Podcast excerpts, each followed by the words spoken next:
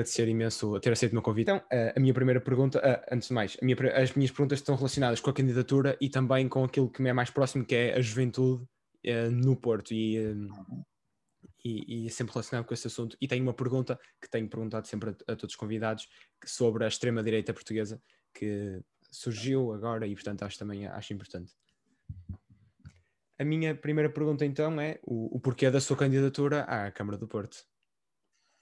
Ah, acima de tudo, por sentir que, que a cidade precisa, não é? Ah, a cidade tem a sua dinâmica de há muitas décadas, mas o Porto é normalmente conhecido pela sua capacidade reformadora, transformadora, empreendedora uh, e de ser o farol nacional em muitas das áreas de atuação. Senti, digamos, que foi deixado um legado muito sólido, quer ao nível dos projetos de futuro, quer ao nível da dinâmica de desenvolvimento da cidade, e senti que a cidade entrou em modo piloto automático ao longo destes oito anos, em que, do ponto de vista autárquico, as coisas foram correndo e a cidade foi evoluindo eh, muito por força da, das forças vivas da cidade, o que, o que não deixa de ser positivo, mas é importante que que que a Câmara seja também aqui um polo dinamizador, um polo facilitador, um polo influenciador daquilo que são as forças vivas da cidade. E senti que faltava esse impulso, faltava uma visão de futuro para o Porto. Vejamos que ao fim de oito anos, o atual executivo vem agora apresentar um plano de desenvolvimento para o Porto para 2030. Eh, demorar oito anos para ter um plano de desenvolvimento para os próximos oito parece-me, no mínimo, pouco ambicioso. O Porto sempre foi habituado a marcar o ritmo nacional, o Porto sempre foi o farol da região, o Porto perdeu a liderança metropolitana ao longo deste tempo e é um Porto que é muito gerido por soundbites nos mídias e pouco gerido por influência nos decisores, que é isso que pode uh, realmente fazer mudar a cidade. Depois vejo uma cidade a densificar-se sem que se crie um sistema de mobilidade orientado às, às cidades contemporâneas. Vejo um, um, Porto olhar pouco para os portuenses uh, e um Porto, para ser um verdadeiro Porto em cada etapa das nossas vidas, tem que ser um Porto que cuide dos seus, que cuide dos mais jovens, que cuide, cuide dos cidadãos com necessidades especiais, que cuide dos mais velhos, quer no envelhecimento ativo, quer nos cuidados que necessitam para terem qualidade de vida, mas também que olhe para os seus jovens e que olhe para um Porto que só se pode transformar se conseguir fixar a sua juventude e a classe média. E, portanto, é importante daí também encontrar soluções de habitação e de conteúdos de cultura e lazer, eh, entre outros, uma cidade segura, uma cidade limpa, uma cidade com qualidade de vida, em que todos nos possamos sentir eh, portuenses de corpo e alma. E foi isso que me moveu para que eu dissesse que sim a um conjunto de desafios que me lançaram, não só no PSD, mas também na sociedade civil. Uh, o presidente do PSD, o Rui Rio, uh, foi presidente até 2013 da Câmara do Porto e o, o senhor Vladimir também esteve presente na Câmara, se não estou em erro, certo? Sim, Fez parte vereador da... e vice-presidente.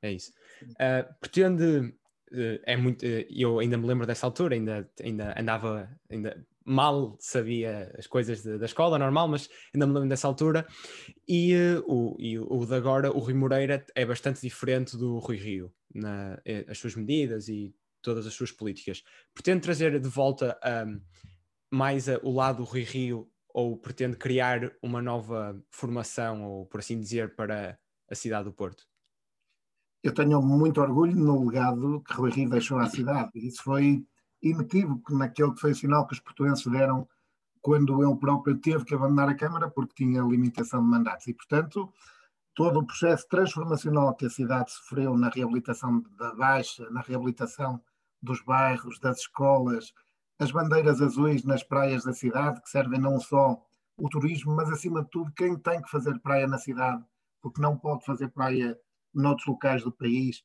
A questão dos conteúdos escolares que foram trabalhados, o, o gabinete do município, eh, que foi uma inovação naquilo que é o relacionamento com o cidadão, em que centralizou num único espaço toda a relação com o cidadão, o balcão de atendimento virtual, a, a rede metropolitana de fibra ótica, a rede Wi-Fi, tudo isto feito ainda uh, no, no, tempo entre 2001 e 2013. Portanto, estamos a falar há algum tempo atrás, quando estes temas ainda não estavam na agenda de muitas cidades nem de muitos países. Mas também algo que é muito caro aos jovens na área da cultura e do lazer, onde tivemos diversos eventos de, de relevo internacional, Circuito da Boa Vista, Red Bull Race, Extreme Sailing Series, o Primavera Sound, que veio para o Porto em 2012, ainda Rui Rio presidente, e olhando, por exemplo, para eventos como o, o edifício AXA, que era um espaço de cultura, sete pisos no, na Avenida dos Aliados, totalmente dedicados à arte e à cultura, a Primeira Avenida, o Manobras no Porto, que foram, foi um projeto desenvolvido com uh, agentes da cidade e o movimento associativo no Centro do Porto, que criaram conteúdos para oferecer à cidade, e um que o Pedro já se deve lembrar, porque já, já o deve ter vivido, que foi o de Bandada, uh, que, digamos, era o novo São João da Música, que se perdeu ao longo deste tempo Sim. e foi descontinuado por este executivo.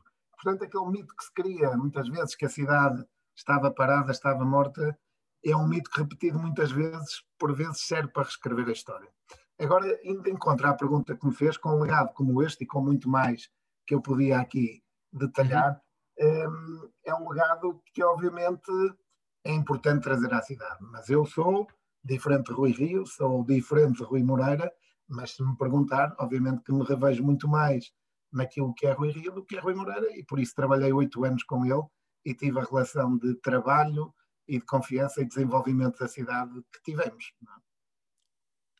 Um, relativamente à, à, lei autárquica, que foi, se não estou em erro, há uma semana que ficou, um, entrou em vigor, uh, acha que parece, acha que a lei é moralmente, moralmente correta? Porque não acha que um candidato tem o direito, uh, um independente, como já não pertence a nenhum partido, uh, de dizer que de dizer que nunca esteve num, como desistiu de pertencer a um partido, não tem o direito de se candidatar como independente sem, ter, sem ser o rótulo de, de dizer que, por exemplo, foi do PS ou do CDS? Eu acho que qualquer cidadão tem o direito de se candidatar. Agora, não, não tem o direito de demonizar os partidos quando durante muito tempo fez parte deles. Isso é que eu acho um pouco demagógico e populista.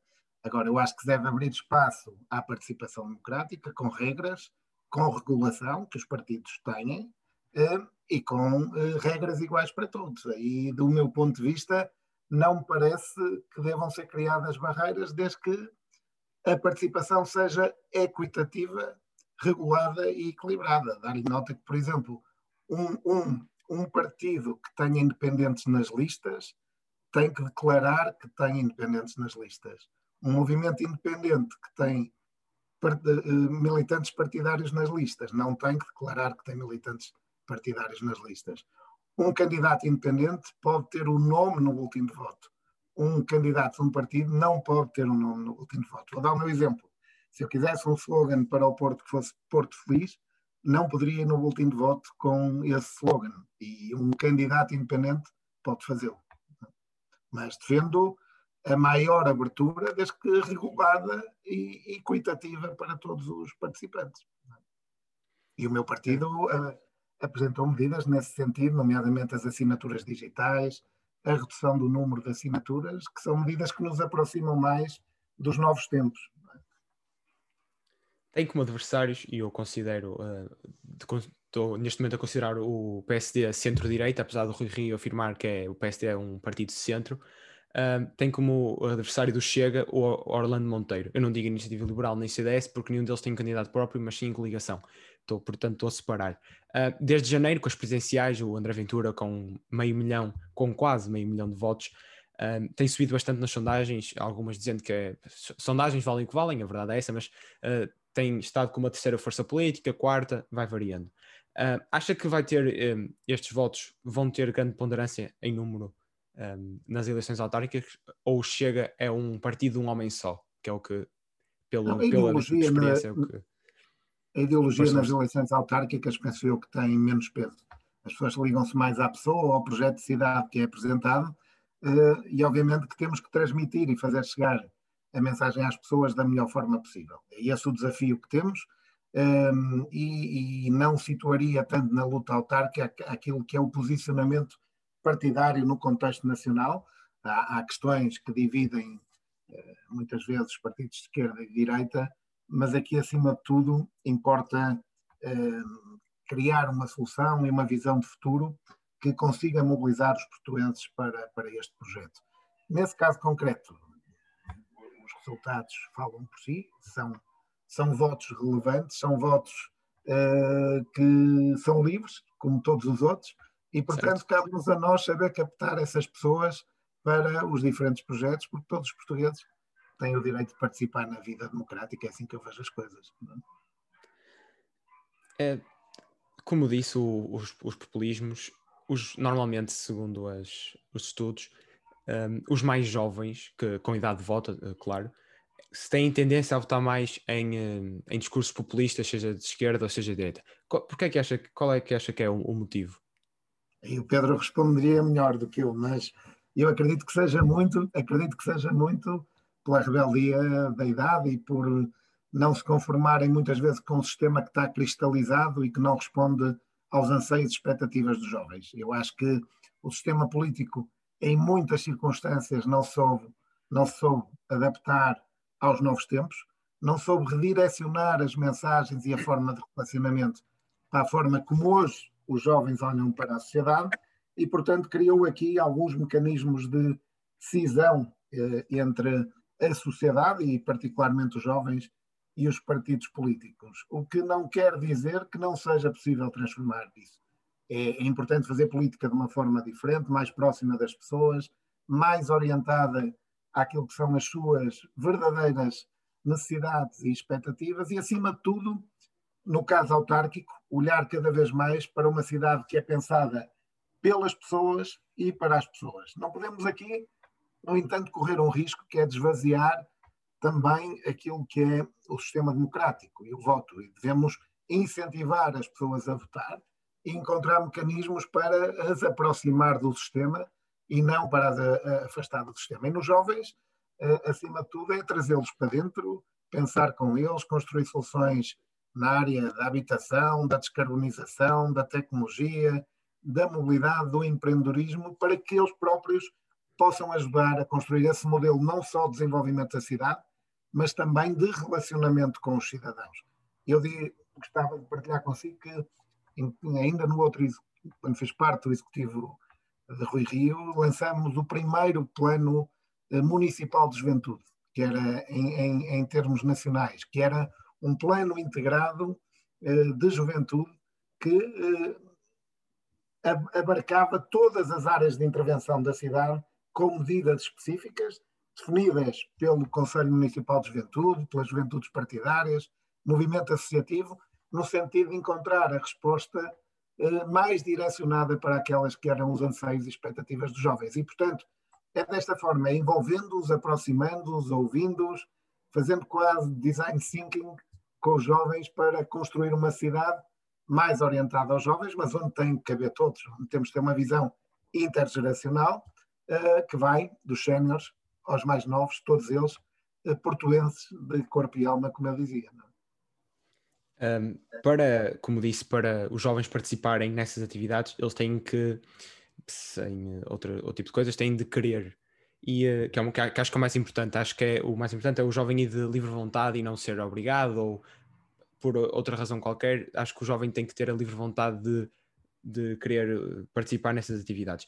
Mas a minha geração, infelizmente, é uma coisa que eu não entendo, não, não tem a tendência para participar em atividades cívicas ou, ou se filiarem a uma juventude partidária ou parlamento de jovens ou uma associação de estudantes. Porquê é que acha que, que muitas das, a minha geração, neste caso que é o mais próximo para comigo, não tem tendências um, a se juntar a este tipo de atividades?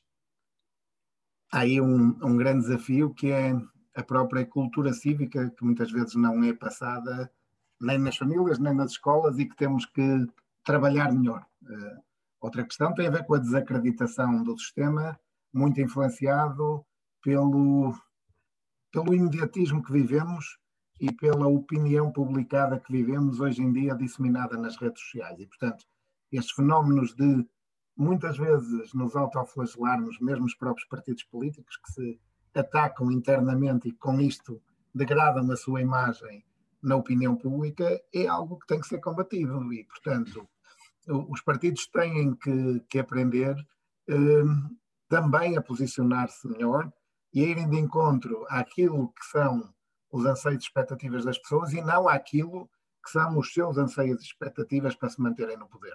E hoje os partidos e os movimentos que estão no poder uh, têm um principal objetivo, que é manterem o poder adquirido. E se nós olharmos também para aqui para o caso do Porto, verificamos que a cidade, até o ano de eleições, está num ritmo de câmara lenta e quando chegamos ao, ao ano de eleições entramos num ritmo de câmara rápida no sentido de anunciar, inaugurar projetos e lançar iniciativas que podiam ter sido lançadas antes e com isto os portuenses usufruírem mais. E, portanto, quando os jovens, em particular, olham para este sistema e percebem que ele está mais orientado a servir interesses partidários, corporativos e pessoais do que propriamente a servirem a cidade, o interesse público e os interesses dos jovens, rapidamente se afastam. E depois há uma franja desta, desta hum, faixa etária e de outras que, como têm as suas necessidades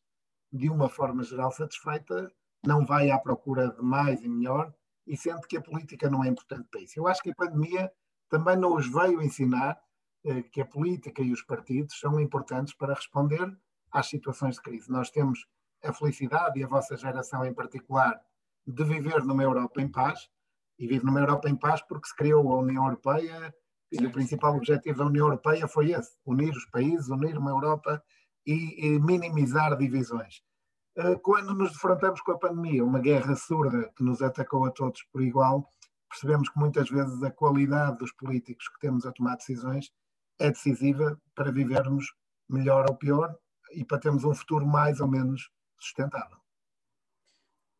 Qual é que acha que são uh, as medidas que, enquanto se, obviamente se, se ganhar a, a, Câmara, quais é, que acham, quais é que acha que são as medidas para tornar a juventude mais participativa nestes, nestas atividades?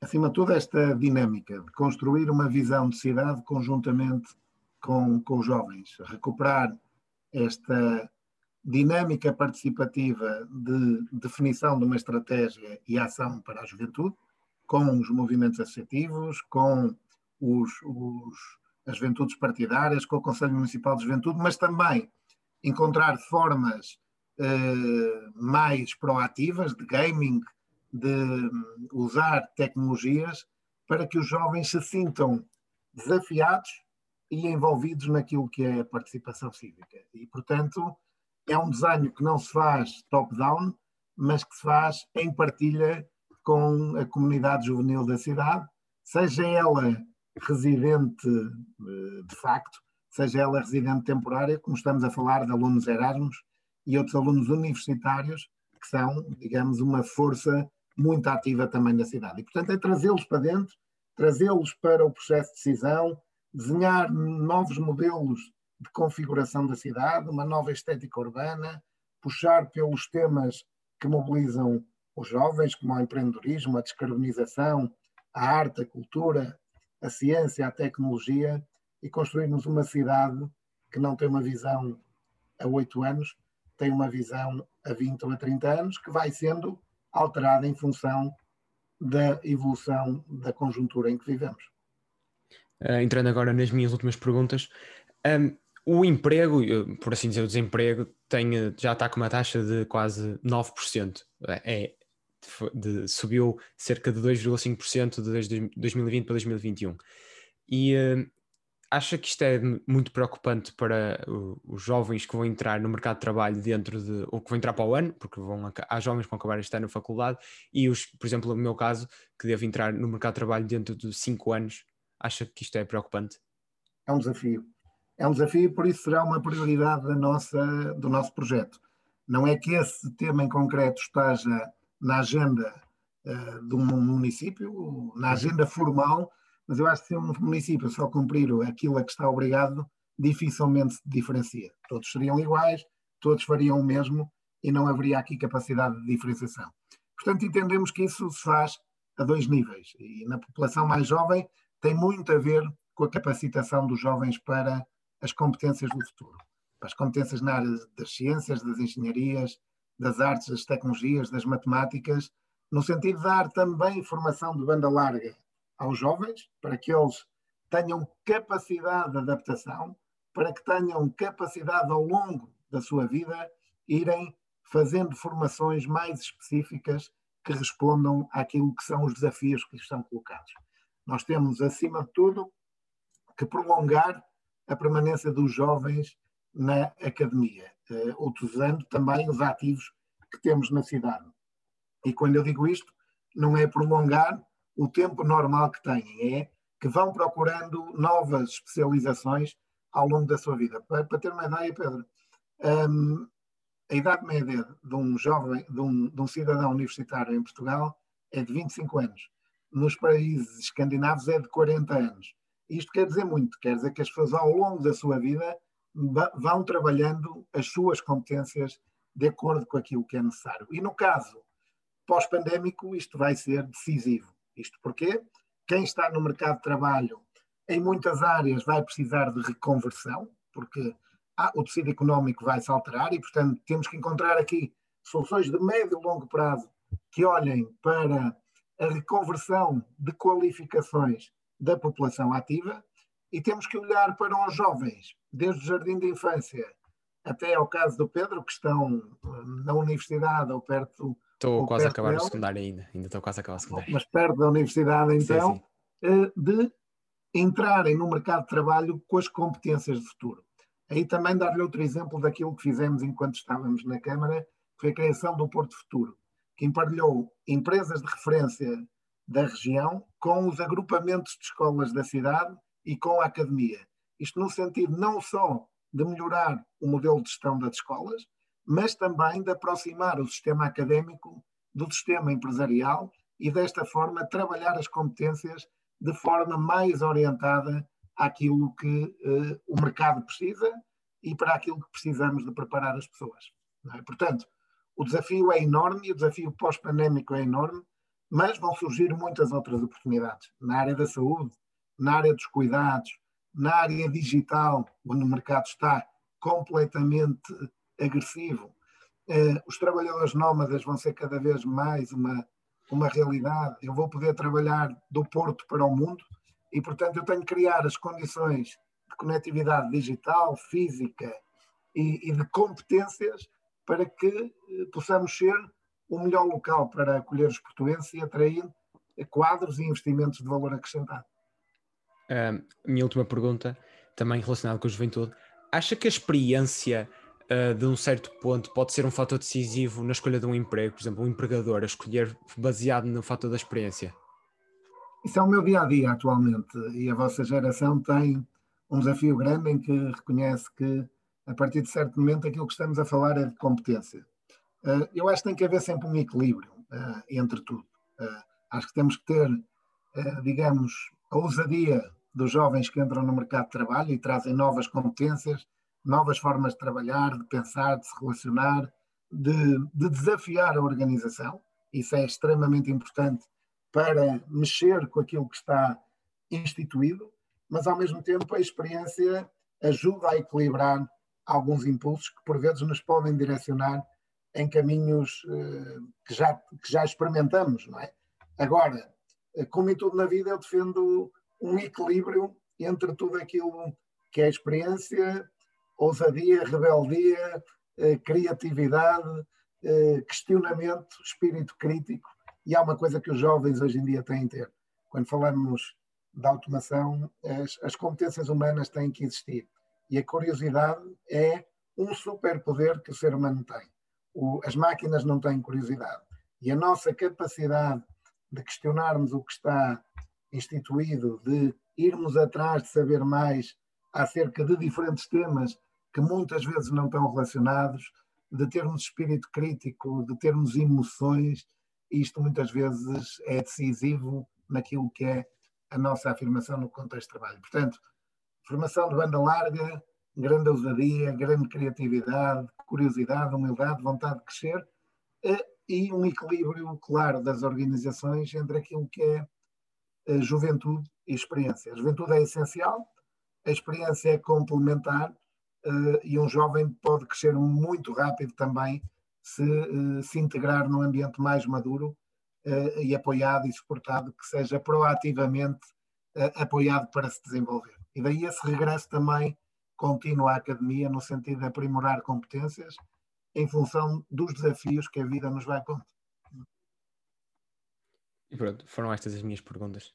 Agradeço-vos ter aceito o convite.